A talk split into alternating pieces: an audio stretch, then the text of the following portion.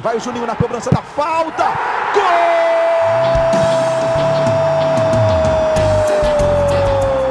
Está entrando no ar o podcast. Sabe de quem? Do Vasco! Do Vascão da Gama, do Gigante da Colina. É o GE Vasco. Fala, torcedor vascaíno! Tá começando o episódio 112 do podcast GE Vasco. Eu sou o Luciano Melo. Depois da classificação na Copa do Brasil, Vasco garantido na terceira fase, uma boa atuação com um pouquinho de sufoco ali no fim, um pouco de pressão, mas o time jogou bem, achei que foi uma evolução em relação aos jogos anteriores. Para falar não só disso, do que vem pela frente, o Vasco tem uma temporada fundamental em sua história, está recebendo um convidado muito especial, chegou há pouco tempo no Vasco, um dos responsáveis por essa temporada, Marcelo Cabo, treinador, seja muito bem-vindo e obrigado pela sua presença, Cabo. É, boa tarde, obrigado pelo convite. Sempre às ordens aqui para a gente bater esse papo aí. Para conversar com o Marcelo Cabo, a gente está com casa cheia aqui hoje, recebendo os três setoristas de Vasco do GE. Vamos à nossa tradicional ordem alfabética. Como é que você está, Fred Gomes? Seja bem-vindo. Fala, Lulu. Muito feliz de receber aí o nosso convidado especial, o cara que a gente falou da história dele no futsal, é, conversamos com ele nas coletivas, mas não temos essa oportunidade de ter um, um papo tão, tão intimista, né, tão pessoal com ele. Então vamos aproveitar e agradecer ao grande Marcelo Cabo aí pela presença dele. Valeu, Cabo. Grande abraço. Boa. Segundo setorista de Vasco do GE, como é que você está, Hector Verlang? Seja bem-vindo. E aí, Luciano, beleza? Tudo bem? Queria agradecer já de antemão aí o nosso convidado, muito bacana que ele se dispôs a vir falar com a gente aqui. Vamos incomodar ele um pouquinho e um alô aí ao Fred e ao outro que tu vai apresentar em breve. Não vou te furar hoje. Boa, sem spoiler. Fechando o nosso elenco de setoristas. Como é que você está, Marcelo Baltar? Seja bem-vindo. Fala galera, tudo bem? Ninguém mais, o ouvinte do, do, do, do Gé Vasco nem sabe que sou eu, né? Ser, ser setorista, né? Você sempre faz esse mistério. Mas, pô, bem legal hoje estar todo mundo aqui, casa cheia, para receber o, o, Cabo, que vem fazendo um, bom trabalho, esse primeiro mês de trabalho, e, e logo depois de uma classificação legal, né? O Vasco avançou na Copa do Brasil, uma vitória fora de casa, boa. Agradecer o Cabo aí pelo, por ter aceitado o convite. Vamos nessa. Boa. Cabo, eu queria começar sabendo como você recebeu esse convite. Onde você estava quando você soube do interesse do Vasco? Você estava no Atlético Goianiense ainda, mas onde você estava no hotel? Você estava depois de um treino? Como é que foi e quanto tempo você levou para tomar a decisão de, de ir para o Vasco? Foi numa sexta-feira, ali por volta é, meio-dia, no horário do almoço. Eu tinha jogado na quinta-feira contra o Curitiba e, e ficamos depois, na, na quinta-feira, na sexta-feira já, já depois do jogo quinta-feira, voltamos para concentração direto e ficamos já concentrados para a final do campeonato. Então, estava concentrado. Eu recebi uma ligação do Vasco da Gama na hora do almoço e, e fiquei muito feliz com a ligação. É, aí bati um papo com a diretoria e no final da no final da, do treino da tarde à noite assim eu conversei com, com o presidente do Atlético e aí a gente começou a desenvolver a minha vinda foi, foi muito rápida, a minha resposta para o Vasco foi muito rápida.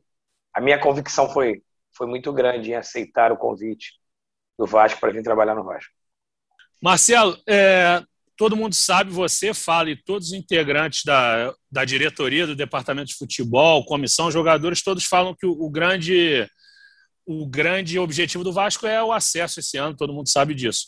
Te pergunto o seguinte: já vou falar de planejamento para a Série B. Por mais que o Vasco esteja focado na Copa do Brasil e bem, tem a chance no Carioca. Você já teve a chegada de seis reforços. Que posições você pretende preencher até o início da segunda divisão, de olho no retorno do Vasco à elite do futebol brasileiro? É, a gente sabe, nós estamos muito bem na Copa do Brasil. Os jogos da, da terceira fase vai ser depois do início né, da Série B. Então a gente vai ter um tempo plausível aí para trabalhar para o início da Série B para a Copa do Brasil. E nesse momento nós estamos dentro do Campeonato Estadual buscando uma, uma classificação para a semifinal. A gente tem ainda, talvez, em pauta, duas, três posições ainda, dois, três jogadores para trazer até o início da, da, da, da Série B. Né? A gente pretende trazer, sim, estamos analisando o mercado, né? De, de, de, um primeiro volante, né, aquele homem de contenção, que é uma característica que a gente não tem. Né? Nossos volantes são volantes de, de muita saída, muita qualidade, e a gente é, e um lateral. Né? A gente tem quatro laterais é, com, essa, com essa intercorrência do MT.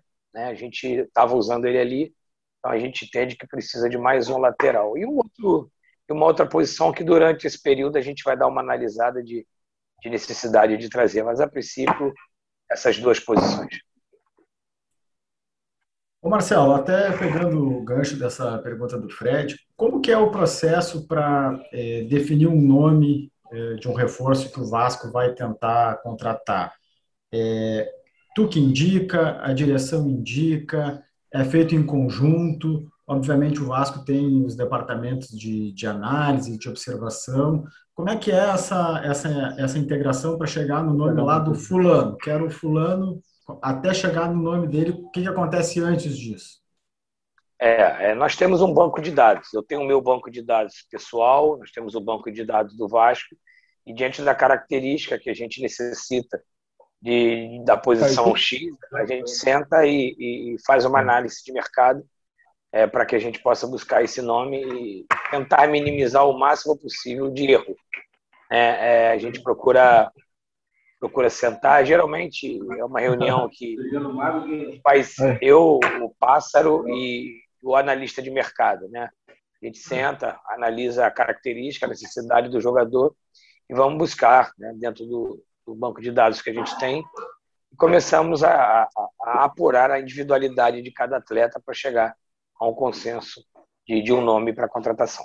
Marcelo, pegando esse gancho aí de reformulação de elenco, de formação de elenco, você chegou logo após o Campeonato Goiano, com o Campeonato Carioca próximo de começar, é, com o Vasco vindo de um Campeonato Brasileiro, passando por uma reformulação, né? Não teve, a gente praticamente não teve pré-temporada esse ano.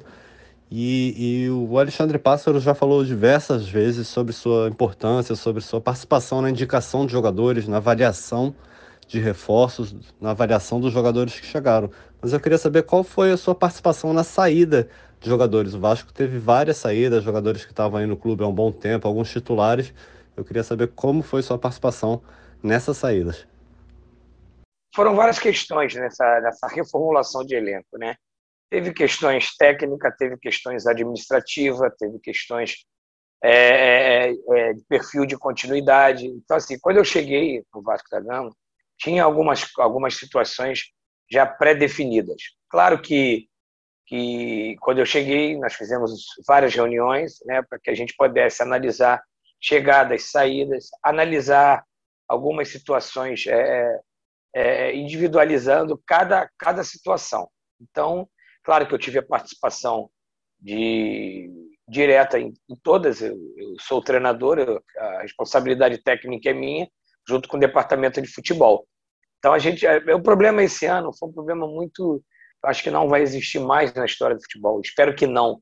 Né? Terminar uma temporada na quinta e começar uma temporada no domingo.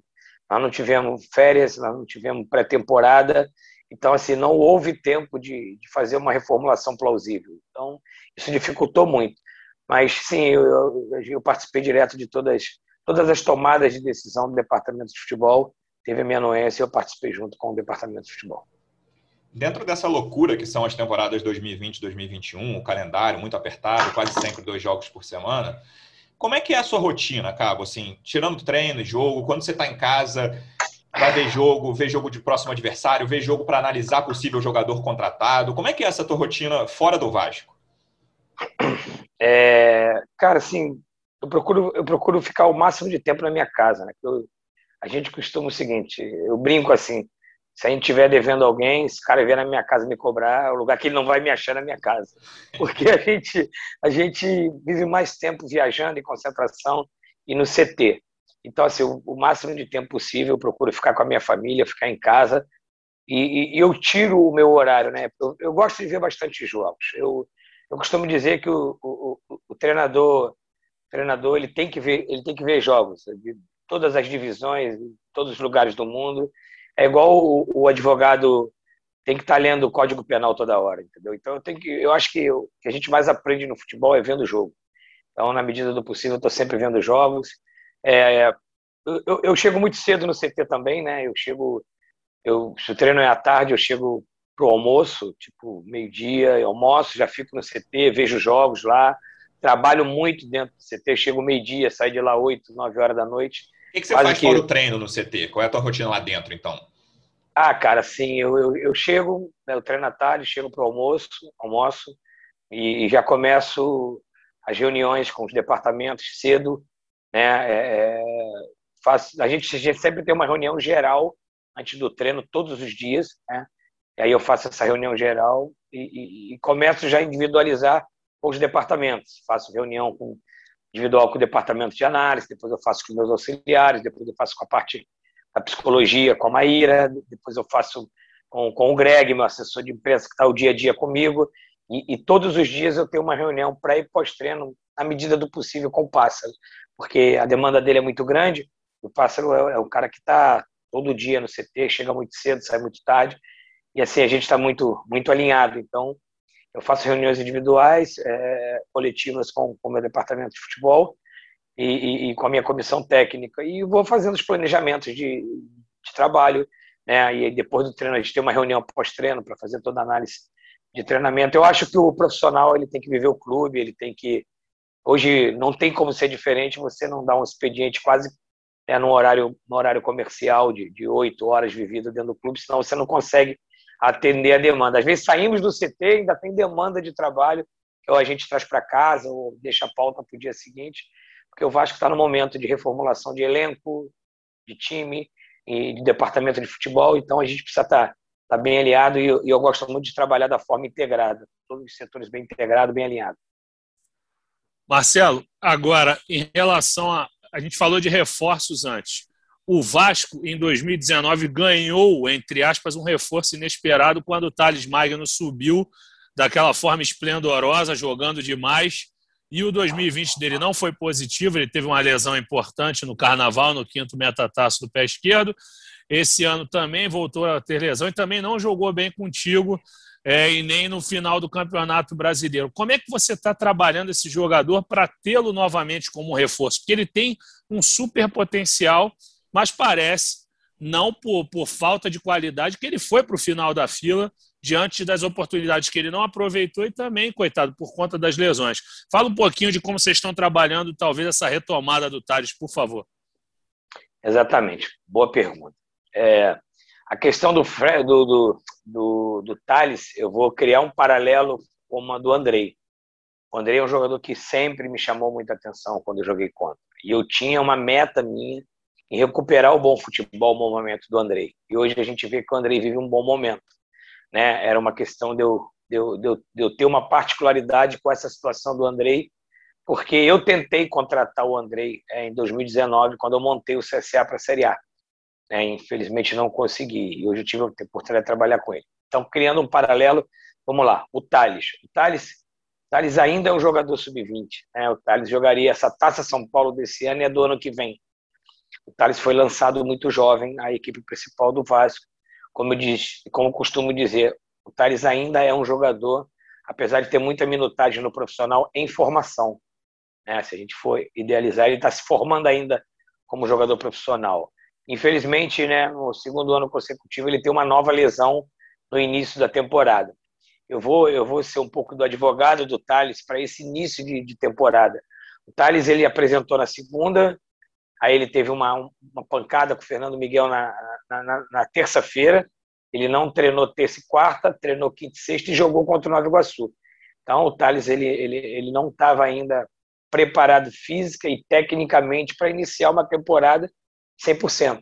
Então ele começou a jogar, fez até uma boa partida contra o Nova Iguaçu, por incrível que pareça, e depois ele começou, claro, oscilar normalmente pelo, pelo, pelo, pelo o atleta que estava ainda evoluindo dentro da competição, fazendo uma pré-temporada dentro da competição. Aí, infelizmente, depois veio a lesão, interrompeu, mas eu tenho certeza que o Thales vai voltar melhor de quando aonde ele parou, porque ele agora vai ter um tempo melhor para se preparar física e tecnicamente. Nós vamos dar uma atenção especial a esse atleta e ele com certeza vai voltar no mesmo nível que os jovens jogadores do Vasco estavam jogando hoje, como jogaram contra o Bangu no último sábado. Ah, te ouvindo falar sobre o Thales, é, é, tem também a questão, além da questão física, técnica, tem a questão é, psicológica, né, de, de confiança, é, não só dele, é, como dos outros jogadores do, do Vasco. E quando o Vasco é, encaminhou para fazer a tua contratação, nós todos fomos pesquisar, ver matérias antigas, ver informações de como era o teu trabalho nos outros clubes. E tem uma entrevista que tu deu até para uns colegas lá do Rio Grande do Sul, num outro podcast, que se chama, não sei se eu vou pronunciar correto aqui, The Pitch Invaders. É do Future. Isso. E lá pelas tantas é, começou a se falar sobre uma época que tu usava o, o serviço de um coach.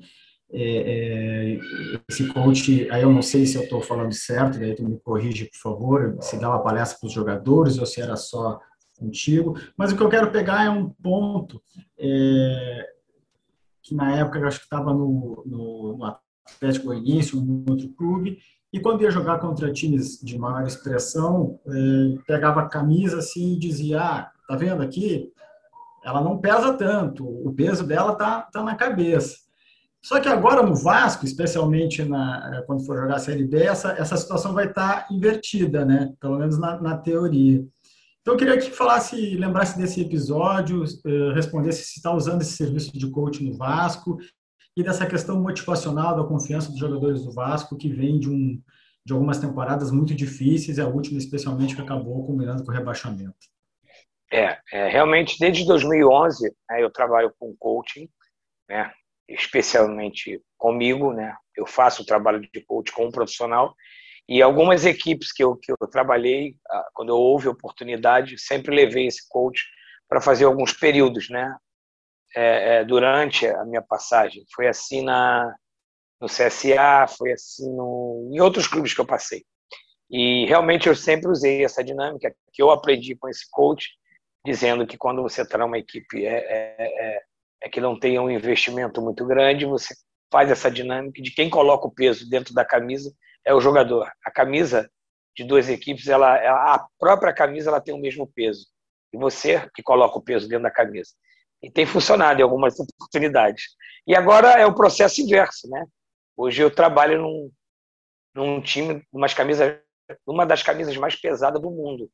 Então você tem que fazer o processo inverso para o jogador entender, né, o tamanho da envergadura que a gente tem que ter para usar essa camisa. Então é um trabalho que a gente usa muito. Eu, eu gosto muito da psicologia do esporte. Eu acredito muito que a força do atleta é uma, ela tem, o atleta tem que ter uma força mental muito grande em todos os aspectos. Eu vou abrir para vocês aqui.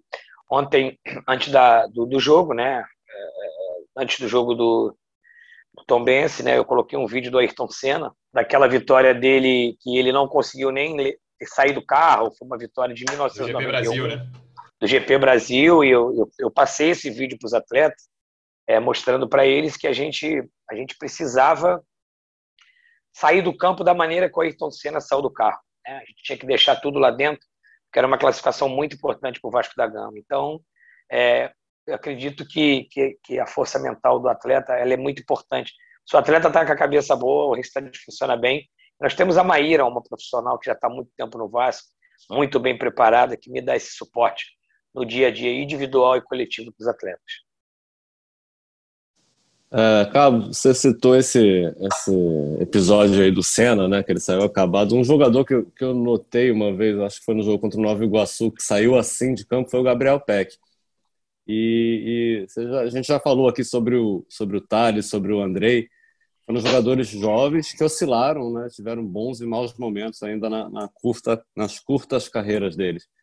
É, hoje, a torcida, apesar de ter um time muito jovem, com vários jogadores, acho que, que os jogadores estão mais encantando a torcida entre os jovens nesse início de temporada aí são o Gabriel Peck e o Galarza, né, que é um, que é um jogador que subiu agora. Você já vê, o Peck até teve essa oscilação, né, voltou ao sub-20. Queria que você falasse um pouquinho dele, deles, né? E o Galarza você já vê como um jogador pronto para virar titular do Vasco, como ele vem sendo, já está preparado para encarar essa temporada de Série B? Já, já é isso tudo mesmo que a gente está vendo aí nesse início? É, e pegando um gancho aí que você falou do PEC, é, no jogo do Tom Benz teve uma cena no final do jogo muito interessante. O Peck caiu lesionado, né, cansado, e o, e o Castan correu na direção dele e falou: Levanta, lembra do vídeo, levanta. O Senna terminou o jogo, a corrida dando a última gota. Vamos, vamos. Aí o Peck levantou, continuou no jogo mais um pouco. E aí eu fiz a substituição dele no final, ali aos 40 minutos, 40 e pouco. Então, assim, é, até pegando esse gancho, os jogadores deixaram tudo dentro de campo. São dois jogadores ainda em formação, né? O Peck um pouquinho mais é, numa estrada um pouquinho melhor, maior, porque jogou um pouco da, da Série A do ano passado, né? tem uma sequência, uma minutagem maior, e o Matias vem nesse momento aí, né, no seu segundo jogo de titularidade. É, são jogadores que vão oscilar, né? são jogadores que vão oscilar, normalmente pela idade. Ontem até, no jogo até eu tive, é, o meu auxiliar falou assim, não, mas o Matias, falei, calma, calma, ele é jovem, deixa ele, ele vai acertar, ele vai errar dentro do jogo. É essa compreensão que a gente tem que ter é, mensurar a, o que o atleta vai acertar, vai errar, pela sua, pelo seu momento e sua maturidade. Mas são dois jogadores que vão, vão fazer a mescla e o equilíbrio necessário entre, entre o Castan e o, e o Matias, entre o Cano e o Peck, é, é o equilíbrio que a gente quer, quer, quer ter entre a experiência e a jovialidade do grupo. Já, já, só aproveitando aqui, esses dois reforços aí, o lateral e o volante, são mais cascudos ou, ou pode chegar uma galera jovem? Já? nessa é, pode, é, pode, pode ser. A gente está analisando o mercado, né, cara? O mercado não está fácil. O Vasco tem sido muito pontual e assertivo nas contratações e a gente continua, né? A gente também quer trazer um pouquinho, um pouquinho mais de experiência, como foi o caso do Vanderlei, né? A gente sabia que o Vanderlei seria um contraponto do Lucão, um ponto de equilíbrio. O Lucão faz uma temporada espetacular comigo, início de temporada muito bom, é um goleiro que com certeza vai trazer muita alegria ao Vasco da Gama, tem evoluído e assim, da mesma maneira, a gente entende que a gente precisa dar um pouquinho de casca, um pouquinho de rodagem a esse grupo. E se, se o seu mercado oferecer um jogador com a, característica que a gente quer e, e, e que, que, tenha essa, essa casca, seja um pouco mais experiente, é, é, vai ser o perfil ideal que a gente quer. A gente até comentava aqui em episódios passados, Cabo, que quando acabou a temporada, incluindo, excluindo aqueles jogadores que estavam na lista, que estão até agora na lista que, com, com quem o Vasco não conta para a temporada, o Vasco só tinha quatro jogadores no elenco que não eram da base: o Cano, o Castan, o Léo Matos e o Carlinhos, né? Então você pegou um elenco muito jovem, só esses quatro. E aí você já comentou do Andrei, você já comentou um pouco do Peck. Eu queria, saber, eu queria saber desse elenco que, você, que já estava lá quando você chegou. Teve algum jogador que te surpreendeu positivamente? O André falou que já conhecia, já gostava. Teve alguém que, quando você começou a dar treino todo dia, você falou, cara, esse cara é melhor do que eu imaginava? É, dos meninos da prata da casa? Qualquer um. É, por exemplo, assim, vou te contar um caso. Teve sim, teve. É, é, vou te contar o caso do, do JP, do João Pedro, um jogador que eu não conhecia muito quando a equipe sub-20 fez os dois primeiros jogos, é, é, ele entrou um pouquinho ali num jogo na lateral esquerda e, e, diante do relatório que eu recebi da base, é um relatório sobre ele. E foi um jogador que, que no dia a dia, né, eu fui conhecendo, fui conhecendo, foi evoluindo muito nos treinamentos e foi chamando muito nossa atenção, né? E aí a gente até tive, lhe dei a oportunidade de começar o jogo contra o Bangu e ele jogou muito, mas muito bem. Né? Então, assim, foi um jogador assim que, que a gente não conhecia bem, talvez não estivesse contando muito com ele, mas o dia a dia do treinamento falou por ele. Outro jogador que tem, tem trabalhado bastante, tem evoluído bastante é o Thiago, cara, atacante. O Thiago é, é um jogador que a gente também precisa ter um pouco de, de, de paciência, de cuidado. Ninguém disputou uma artilharia, ele está São Paulo à toa. Um jogador que tem, tem, tem o punch do atacante, sabe movimentar bem, conhece bem aquilo. A gente está trabalhando muito que ele precisa evoluir. É um jogador que, contra o Bangu, né, fez três gols e tem, tem evoluído bastante no dia a dia do treinamento. Ô, Cabo, agora, queria te perguntar sobre outro jogador importante desse Vasco. É, você se surpreendeu com o João Pedro, mas talvez a torcida que se surpreendeu no ano passado com a queda do Castan, que era uma, uma unanimidade. Ele era idolatrado pela torcida, ele acabou tendo uma queda e a torcida que tanto o amava começou a criticá-lo constantemente. Eu vejo que você teve importância para caramba na permanência dele. Várias pessoas citaram, você mesmo citou uma reunião super interessante, pelo que a gente apurou. Teve conversa não só contigo, com o Pássaro, com os empresários dele. E ele ontem já jogou bem, já acho que a maioria das vezes que ele entrou contigo jogou bem. Qual a importância do Castan para você? Como você está trabalhando esse jogador no seu planejamento para 2021?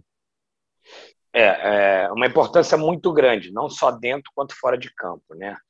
O Castan ele tem uma liderança técnica muito grande e ele tem uma liderança como um todo. Né? Ele é um líder do grupo, ele é muito respeitado por todos os jogadores e, por, e ele é uma referência para os mais jovens.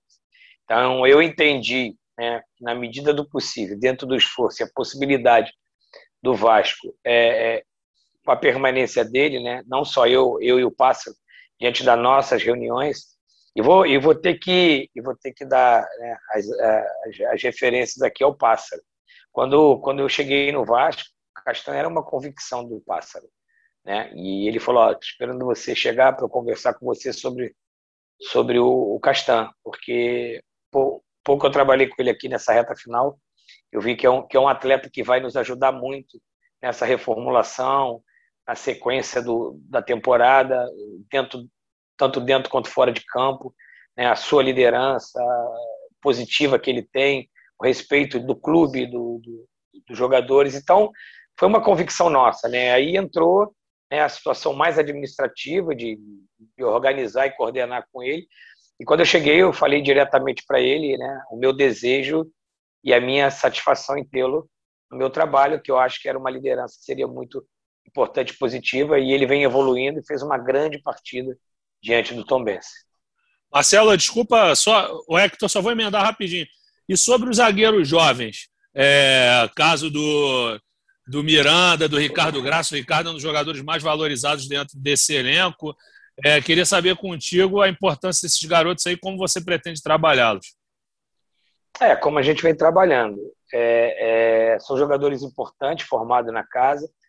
Era importante trazer, ter dois zagueiros experientes para mesclar com esses zagueiros jovens do clube, justamente para ser o contraponto, da ser a sustentação desses atletas a gente vai jogar uma competição de Série B muito, como a gente diz no dito popular, muito cascuda, né? mais ou menos o que a gente encontrou ali diante do jogo do Tom Bense.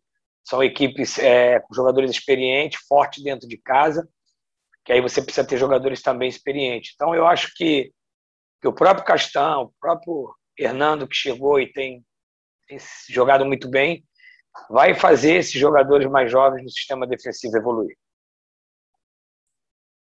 Marcelo, eu queria mudar um pouquinho o assunto para te perguntar. É, uma, outra, uma outra resposta ele falou sobre psicologia do esporte, citou um exemplo aí do, do Ayrton Senna, é, tem a licença pró da, da, da, CBF, tu é um cara que, que estuda muito, né? Lê muito. É, eu queria que falasse um pouquinho sobre isso, assim, não, não necessariamente só sobre futebol, que, que outros esportes acompanha, que, que leitura que tu está fazendo, como que isso te ajuda no trabalho? Cara, eu, eu, eu, eu, eu procuro sempre, né, estar tá muito, muito conectado aos artigos sobre futebol, né, tanto dos profissionais do Brasil quanto, né, fora do Brasil, né, e, e, e hoje eu até vi uma, uma entrevista pós-jogo do Pochettino que foi muito interessante. Então, assim, eu estou sempre buscando, né, é, agregar informações. Futebol você tem que aprender todo dia aí com todo mundo, né? Às vezes você aprende com aquela aquele profissional que você ele não tem nem tanta relevância dentro do, do, do clube, né, externamente, mas no dia a dia ele ele te ensina muito, né? E eu tenho tenho tô até aqui do meu lado, né, esse livro aqui de cabeceira eu estou lendo esse livro eu leio quase que como um manual, né? É aquela coleção do Bernardinho, está até aqui do meu lado, levei para viagem. Então a gente está sempre lendo, está sempre se informando. Mas eu, eu falo para você que o maior Pode o nome do livro para quem não está vendo, Cabo? É, é, aquela coleção, né? É, é, apresentada pelo Bernardinho, né? É, esse aqui é do Tony. A pronúncia não é muito boa minha. Tony Dugny. É, é, Fora do comum, tá? Esse livro aqui eu. É um ex-técnico de futebol americano, é Tony Dugny. Exatamente. Esse livro aqui eu tenho como um manual e, e essa coleção que é o dele, do Phil Jackson, do que o Bernardinho assinou, que é do Michael Jordan. É, essa coleção ela anda comigo para tudo quanto eu lá. Que eu acabo de ler a coleção, leio de novo, que é como um, um, um manual, né? Mas o, o maior livro que eu tenho para minha vida, o maior, maior livro que eu acho que o ser humano tem que que esse é esse eu não largo, que é a Bíblia, né? Esse é que nos traz o maior ensinamento, né? Eu costumo dizer que, que é o meu livro de cabeceira. É, Cabo, você citou o pássaro aí algumas vezes. Eu queria saber como que é essa convivência aí, né? Porque é um dirigente novo, um cara muito novo, né? Que, que tá, tá tendo assim, trabalhou no São Paulo, mas está tendo a primeira oportunidade também num grande clube na direção executiva, né? Comandando tudo. Como que é essa convivência com ele? Você já o conhecia de, de outra oportunidade, assim, no meio do futebol? E, e, aproveitando também, fazer outra também relacionada ao pássaro, também com um pouco de mercado. Você falou do Thiago Reis é um jogador que você aposta, vocês vêm trabalhando. É, ele, ele pode ser esse jogador para ser o reserva imediato do Cano? Vocês ainda pensam em contratar alguém? Teve essa situação da consulta do, em relação ao Thiago Orobó, do Fortaleza, um jogador que pode chegar. Perguntei muita coisa, né, de uma vez. Não, não, tranquilo, vamos por parte. vamos, tranquilo. Cara, assim, eu tive com o Pássaro antes de vir para o Vasco uma vez. Quando jogou Atlético Goianiense Vasco, no final do jogo eu cumprimentei, né? Falei com ele algumas vezes na questão de quando eu levei o Jonathan Gomes para o CSA, né, é, numa, numa, numa conferência com o meu diretor de futebol na época. É, falei com ele ali muito superficialmente. E o conheci melhor aqui no, no, no Vasco. Eu não vou dizer para você que o Pássaro foi uma grata surpresa para mim, que me surpreendeu, porque o profissional que tem ano, os anos que ele tem de São Paulo, né, um clube do tamanho de São Paulo, claro que o profissional vai se preparando ao longo desses anos. Mas o Pássaro é um, é um, é um profissional muito, muito bem preparado, muito capacitado. Talvez seja um grande pilar né, nessa. É o grande pilar dessa reformulação do departamento de futebol do Vasco da Gama, como também na, no elenco. É um cara que a gente está muito alinhado, a gente trabalha muito alinhado. É um cara que, que é muito frontal, né? ele é um cara que é sim, não, é um cara muito direto. Então, cara, esses 30 dias de trabalho com ele tem sido muito satisfatório. A gente tem uma relação muito, mas muito boa. E ele é um cara que nos dá toda a segurança e todo o suporte para seguir o nosso trabalho. Acabou. A segunda, me ajuda na segunda ah, agora, é. que eu é. acabei de esquecer na segunda. Não, é, você falou do Thiago Reis, é, e o ah, Vasco tá. procura agora algum reserva imediato? Tem essa situação do Thiago lá do Fortaleza também? A questão do Thiago, cara, foi, é, aquela, é aquela análise de mercado. Porque a gente analisou o Thiago, é, analisou o Thiago, a gente não foi contratar o Thiago. Né? Saiu como, ah, o Vasco vai contratar o Thiago, não. Foi uma análise de mercado. Né? E, porque o Thiago, cara, ele joga em três posições, né? O Thiago joga tanto de camisa 9 quanto de extremo pelos dois lados, porque eu conheço o jogador muito bem, eu joguei contra ele. Então é, é, é, é foi um perfil que a gente achou interessante. Mas aí foi só uma análise, não? O Thiago está com a gente, o Thiago tem, tem a nossa confiança, tem evoluído. É, mas você sabe que futebol, né, cara? É, é, hoje a gente pensa uma situação, daqui a uma semana a situação pode, pode modificar, mas hoje eu te digo que a gente está muito satisfeito com o que o Thiago tem entregado no dia a dia, nos treinamentos, pelo que ele fez no último jogo. Cara, eu tenho uma avaliação do trabalho até agora que eu vou falar ela aqui para você dizer se concorda, discorda, se falei muita besteira. É, acho que o Vasco, nesse tempo contigo, evoluiu claramente na parte ofensiva. E eu não estou falando só de, de, meias e atacantes, não. Estou falando da construção de jogo desde lá de trás, a tal fase ofensiva que a gente comenta muito. Enfim, a construção, o Vasco melhorou muito nesse ponto da construção. O Vasco tinha muita dificuldade de criar jogada. Até no início dessa temporada fez muito gol em, em bola espirrada, né? Mas aí nos últimos jogos o Vasco tem, tem feito gols bonitos de construção, triangulações. E na fase defensiva, primeiro, surgiu esse problema da bola parada, né, da bola aérea, que não era uma coisa tão clara assim na temporada passada, e o Vasco tem levado muitos gols assim. E eu ainda vejo uma segunda questão que essa veio da temporada passada, e acho até que melhorou, mas ainda tem ali, que é o preenchimento de espaços na frente da área. E até acho que tem a ver um pouco com essa história do primeiro volante, você falou aqui já que, que o Vasco busca um primeiro volante. Como é que são esses trabalhos? Como é que é a diferença? Primeiro, você concorda com isso, essas duas partes, a ofensiva e a defensiva? E segundo, como que são, como você trabalha isso, essas duas que no treino do dia a dia, como que trabalha a construção de jogadas e como que trabalha a marcação e o preenchimento de espaços quando não está com a bola? É, vamos lá. Eu acho que a minha equipe ainda tem muito a evoluir naquilo que eu penso como equipe. Por exemplo, a nossa marcação, pressão, linha alta, como eu gosto, ela ainda não está do jeito que eu gosto, porque precisa de treinamento, né? precisa de tempo para treinar. Né? É, a bola parada defensiva, a gente está é um calcanhar de Aquiles que a gente já para esse jogo do Tom Benz nós mudamos, nós saímos de uma marcação zona para uma marcação mista. Claro, você toma cinco gols de bola parada, você tem que, que repensar os seus conceitos. A gente não pode engessar no conceito. E eu acho até que deu uma melhorada, apesar do Tom Benz ter conseguido dois cabeceios, né? Mas uma única sessão de treinamento é muito pouco para trocar um, um sistema. A gente precisa de tempo. E quanto à parte defensiva, claro que a gente vai evoluir. E nós vamos evoluir. Mas para eu evoluir todas essas questões, por exemplo, a minha, a minha marcação-pressão ela não é do jeito que eu gosto, que eu, do que eu, que eu quero. Né? Precisa encaixe. Claro, o Marquinho, o, o, o Morato deu dois treinamentos comigo. Né? Um treinamento, basicamente, para o jogo. É, então, assim, você, o Marquinho Gabriel vinha de lesão. Então, você precisa de ter sequência de treinamento, né? Então, os conceitos precisam evoluir. Costumo dizer que um time que não treina, ele, ele não evolui. O time que já é treinado não continua treinando, ele atrofia, estaciona. E o que não treina mais, ele atrofia. Então, assim, cara, a única coisa que eu não tive no Vasco, desde o dia que eu cheguei, foi treinamento. Eu ajusto.